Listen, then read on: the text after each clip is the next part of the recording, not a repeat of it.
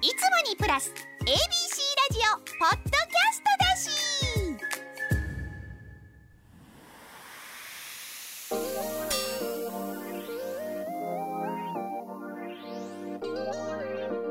カンニング竹山の大阪出張。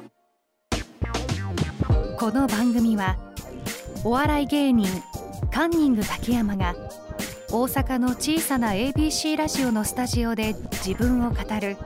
それ以上でもそれ以下でもないポッドキャスト番組です。あれね、まあ、m 1とかもいろいろ終わりましたけども、まあ、結果はちょっとね今今日の段階では俺は知らないんだけど。うん前もこの番組でいろいろ話したかもしれないですけどうんやっぱぼ僕らの世代と若い子の世代の m 1に対する考え方が全然違うっていうか若い子たちの今お笑い芸人の子たちは若手と言われる子たちはやっぱ熱いよね。そうですねうんで今学生お笑いっていうのがこれ主流なんですよ。で俺らの時は勝手にネタ作ってまあ学校は存在してたけどもでもどこも学校やってたわけじゃないからで特に東京の芸人界の場合は勝手にネタ作って自分らでライブ探してライブ出てたら面白いねってこっちのライブ出ないって言われて面白ければよでこっちのライブ出てでまたやってると面白いねってこっちのライブ出てそうこうしてるうちにプロダクションが「君たちどこも入ってないの?」って「うち来ない?」みたいな感じでこうなんとなくプロになるっていうパターンがあったんだけどもう今はやっぱそれほとんどないらしくて今は、えー学生お笑いでねなんかチャンピオンみたいなのがあんだって。なんか団体戦とかじゃ学生お笑いの m 1みたいなのとかもあんだって。それで優勝するでしょ？それはそれで学生お笑いってすごい大会なんだって。それで優勝したらプロダクションに入れるんじゃなくて例えば吉本さんだと NSC の、えー特待生？だからタダで入れます NSC に。渡辺プロさんとかもなんかそうだったりとか、えー一回学校に入ってくれ。そのから授業料取らない君ら特待だからと。で一回学校に入ってくれっていうその流れになってんだって。だから学生お笑いの子たちは全員がプロ行くわけじゃないけどそこでプロになりたい子は卒業して一回、えー学学生になる。学生になると。でもこれお金かかるわね。そしたらこの間聞いて面白かったのは大学4年生大学行ってるんですよみんな。ね、で言うたらうーん東京だったら六大学。関西だったらカンカン同率。でしょ？その辺行くと就職する会社いいわね。そこに就職して1年就職して企業からするととんでもねえんだけど就職して1年ちょっと働いて辞めるんだって。その1年で金貯めるんだって。何の金ですかっていうとお笑い学校の授業費です。授業料。まあで立派は立派よ。自分で金貯めていく夢叶えるんだから。そね。そこがね俺聞いた時ちょっと難しくてアルバイトして留学すると一緒ですよ生き方的には立派ですよ。自分でアルバイトしてあなたの学校行く。こんな立派な学生はいない。けど就職して金貯めてお笑いの学校行きましたっていうそんな真面目なセオリーを踏むやつが芸人として面白いのかっていうのは俺の世代なんかはすごく思うわけ。でもそれは俺が古いんだと思うのよ。我々の頃はやっぱり芸人っていうとどっかでネジが外れてて破天荒で借金はするわ。女遊びはするわ。それも無理してするわっていう。芸人だったら借金だけしてこいみたいな。芸人だったら何？ほらなんかもっと遊んでこいみたいな。それが芸人あというあるもの。社会不適合者まではちょっといかないとしてもサラリーマンにはなれねえだしょっていう。会社員にはなれねえでしょ芸人はなれるやつはなんないよ。我々はなれなくてこっち来てんだからっていう勝手なプライドみたいなこととかそういうものもあり。だから俺みたいにめちゃくちゃ借金こちられた。まあた例えば無理してこちられたのもあるかもしれないよ。えー女性問題で失敗若い時失敗した人もいるしもう借金とかもうなんか、うん、まあこれは犯罪だけど盗んだりするやつもいる。こいつはアウトだけどねこれ。でもそんなやつの集団ってイメージがあったんだけど今はやっぱそれがないっていうような。いても中退でしたよね。いても中退。大卒はいたよ。でも大学中退とかたまにその中で大卒もいた。でもほぼいなかったね。いやそれこそ早稲田中退とか、そんないい大学の中退いましたよ。同志社中退もいたし。だそんなんもいたけどなかなかだからそこがちょっと変わってきちゃったのかもしんないですよねだから僕なんかよく周りの大人たちにまあ俺も大概大人だけど俺がもうまだガキの時にまだガキっていうかもうちょっと40代ぐらいの時に、うん、結構上の人から言われてたのは竹山っていう芸人は竹山に生き様で笑わせるんだみたいなよく言われたんですよ。お前がどう生きていくかみたいなそこを人はみんな楽しんで笑ってんだっていう。ああなるほどねだからお前の技術うんじゃないでお前の生き様をみんな楽しむっていうって言ってたんですよ。ああなるほどね。そういうタイプね。まあでも芸人だからそうか。そんな隠すことじゃねえしなみたいな思ったんだけど今生き様で笑かすなんかそういうやつアウトだよねきっと。若いやつからすると。だってそんな感じでみんなで熱くさ m 1だ m 1で賞取りたいんだって熱く練習だネタ作りだってやってる時にさ毎日スロットやってますってやつさ。多 分借金して毎日スロットばっかやってんすよ。ネタも作ってないんすよ。っていうやつ多分芸人仲間から嫌われるよね。多分ね。ねだからそれもだから批判ということじゃなくちょっとずつその辺も変わってきたのかっていうのがあるような気がしますね。慶応行って、うん、お笑いって。いやわかるよわかるよ。ご両親いやわの気かるよ。持ちを考えると。井上さん親だよね。うんわかる。でしょ。慶応行かせるまでに、はい。きっと小3ぐらいから塾もやったのかな？中学受験もさしたのかな？高校も行かしたのかな？ちょっとユニークだなぐらいで。そうよね。慶応行って頑張ってると思って。うーん下手したらうーん仕送りもしてて東京にで気づいたらお母さん芸人になりますって。いやーそれも殺してやろうかと思うよね親から言うほんでえー、ってなって。でもまあこれが反対しちゃいけない。親はもう、うん、子供は子供だからって勝手に理解して、はい。反対しちゃいけない。子供の夢を壊しちゃいけないと思って「いいよ」っつって「やんな」っつったら変なライブ外れてめっちゃ滑ってて変なネタやっててほんでたまにテレビ出たと思ったら超若手のコーナーで雑に扱われてて変な息子変なマントみたいなのしてて複雑ですな。いやー複雑だと思いますそうねまあまあ売れればねまあいいですけどね。うん、だからその学生お笑いっていうのが流行りすぎてて、うん、もしかしたらでもちょっと、うん、これはちょっと学生お笑いの世界は批判もしませんし、まあ、いい好きなことやればいいとは思うけどそうやってやるもんじゃないのかもしれないってなんかちょっと思ったりもしましたけどね。高卒で学校入ってもいいし勝手にネタ作ってライブで出してもいいしというのはちょっと思ったけどもしかしたらでも何かのこうカテゴリーの中に入ってないとみんな不安なのかね。今の子は。昔の子もそうなのかな。俺今の子はって言い方するのはあんま嫌いなんですけどね。うんような気がしましたね。ちょっと初めて触れたからね学生お笑いに。もう学生お笑いで有名な子ばっかりですよ今、あそうですね。の花子もそうだって言ってたしあとサーヤたちもそうでしょ？そのそのダウ9万って子もそうだし多分吉本さんでも関西めっちゃいるでしょ。だって我々の時代とはちょっと変わったなっていうのがありますねであのーもう毎週あの亡くなった人の話ばっかりになっちゃうんだけどそんなお笑いの話から言うと去年の年末ですよね年末にね。またこれも最後の最後びっくりしましたけど、うん、若い人はちょっと知らないかもしれないですけどヒップアップの島崎敏郎さんが、えーお亡くなりになりまして去年68だったかな。若くしてお亡くなりになりましてね。もう我々の世代で言うと漫才ブームっていうのがあってでヒップアップっていうのは渡辺プロ所属で3人組でキャーキャー言われててでまあ子供たちの僕ら子供時代だけど面白かったですよ。それでは「ちゃんちゃんちゃんお別れしましょう」ってね。あったんですよ。コント赤信号さんと、えーヒップアップさんが一緒に出てきて、うん青春コントじゃないですけどなんかラグビーのねコントみたいなのやったりして、えーちょうどたけしさんとかしんすけさんとか B&B さんが出てきた、えー後ぐらいにヒップアップとか赤信号が出てきて、さらにこう漫才ブームとか盛り上がるっていうことになってたんですよね。ほんでそこから時を経てですね我々カンニングが、えー渡辺プロダクションっていうのこれ初めお世話になるんですけど21の時かな。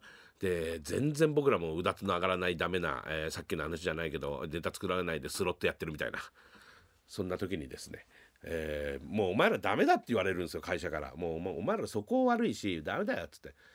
で最後の最後だっつって。えー島崎さんと一緒になんかお前いろいろそこ教えてもらえっつって。付き人してと。で島崎さんもその時付き人がいなかったみたいな感じで。で竹山中島で半年ぐらいかな島崎さんの付き人するんですよ。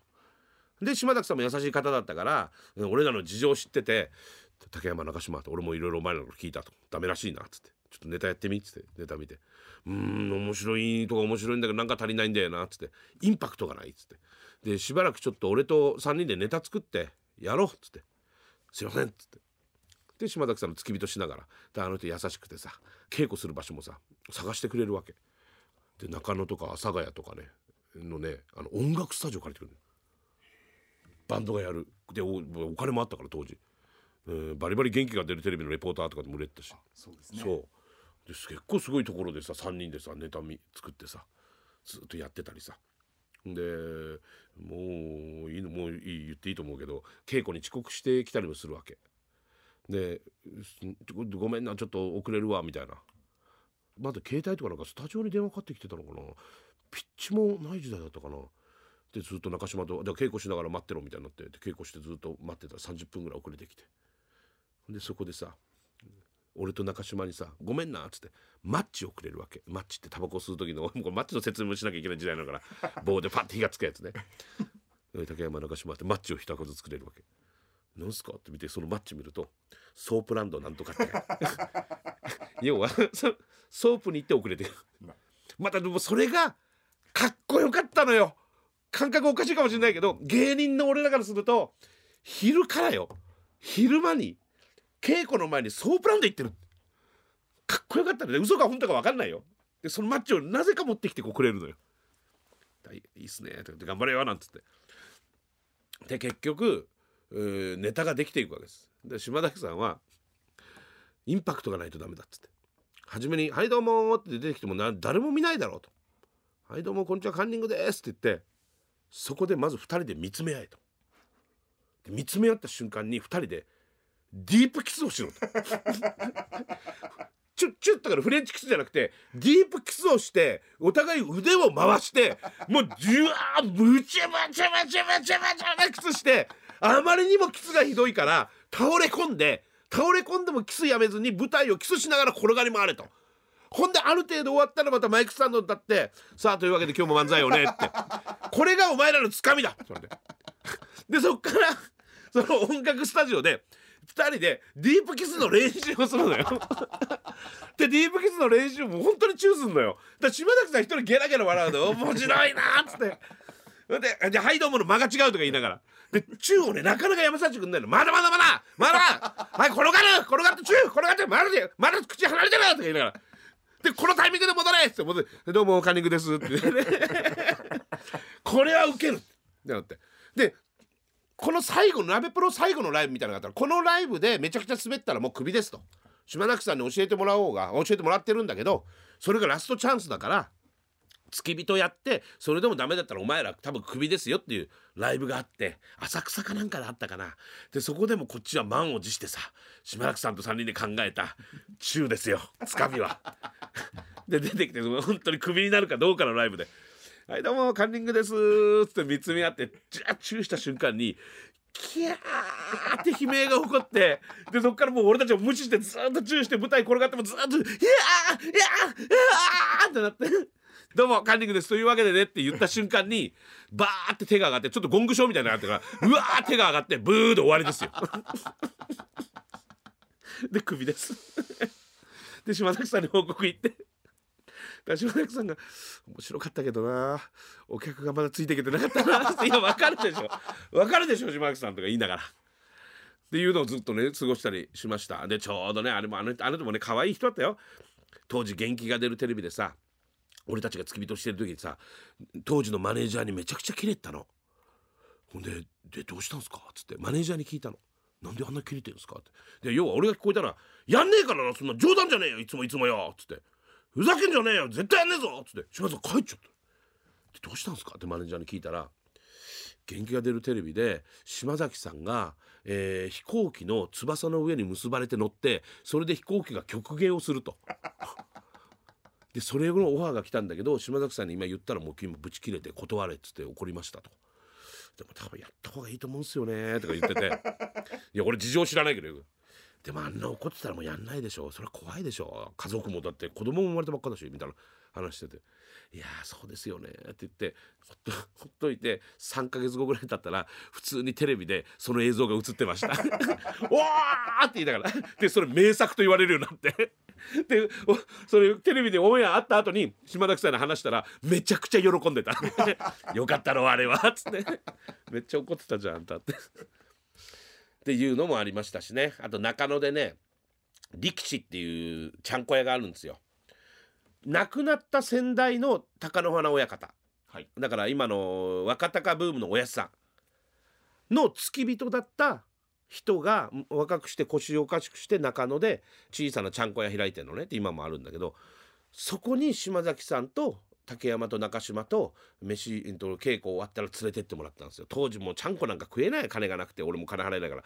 ただそこで食え食え飲め飲めで。で島崎さんと3人で飯食っていろんなこと教えてもらって。で島崎さんと帰るのよ。で島崎さんも実は若い時にうん誰って言ってたかな？あとクレイジーキャッツの付き人なのよね、まあ、谷圭さんか他の人かな？か一緒かなんかにこう連れてきてもらってそこの大将と同じぐらいの年だからすごく仲良くなって可愛がられてちょっとヒップアップで忙しい時もそこ行って「おい大将」っつって「おお」って飯飯食うわっつって飯食って帰っててでトシちゃんトシちゃんってすごい大将も可愛がってで大将っつって可愛がって。でそこに初めて行ってでそこはいつか俺もいつかここで食えるようになりたいと。ずっと思ってて。だからそこから何年か経って俺らが、えー竹山中島で中野のスターって言われるようになって中野ケーブルテレビで中野ばっかり出てたから、うん、で中野で顔さされるようになってきて。でその時初めて自分の金で行ったんですよね。だそれがすごく嬉しくて。だからそこはいまだに行くんですけど。で「島内さん来てます？最近」と「あ最近年は来てないな」とか「この間の顔出したよ」とか言いながら。やってんですけど、うん、だから今日もう今日はもうちょっともう年明けたけどもしかしたらこの年末ちょっと大将のとこ行ってくるかなみたいな。のはちょっと思ってますけどね。なんかでもちょっとまあ早いって早いんでしょうね。最最近はだから3年前ぐらいにちょっとライブの企画もあって島崎さんと久しぶりにゆっくり話してで2人で全裸で写真撮って。はい。なんか僕はだから全いろんな人と全裸で写真撮るっていうこうずーっと1年間通してやるってやつで。んで島崎さんといろいろ話して、えー島崎さんの横で僕は全裸になって写真撮ったら、えー島崎さんが「ちょっと待て」って言い出して。お前だけ全裸で俺は全裸にならないっていうのは俺のプライドがちょっと傷つくって言い出して。えどういうことですから。俺も全裸がいい。って「いやいやいいですよ」っつって。で2人で全裸で全裸で並んだ撮った写真が俺俺と島崎さんの最後の写真です。ね、でも本当にもうありがたいですね。今があってこれがありますから。だから島崎さんとその時も話しましたけどうん途中でカンニングがテレビ見てたらなんかわーって切れて出た時にちゃんと教えたことやれよと思ってたんだよって何すかって言ったら島崎さんが言ってたのは、えー中途半端にやるなと。やるなら徹底的にやれと。これでもかこれでもかっていうぐらいに人が引くぐらいやれってずっと思ってたからお前らがお前があと怒ってる時にまだ怒れまだ怒れと思ってたって言うんですよね。でその話をした時にいやでもその徹底的にやったおかげで島崎さん俺ら中でクビになったんですよ。うんそうですね。もう一回ぐらい酒飲みたかったですからね。カンニング竹山の大阪出張。今回はここまで。次回もお楽しみに。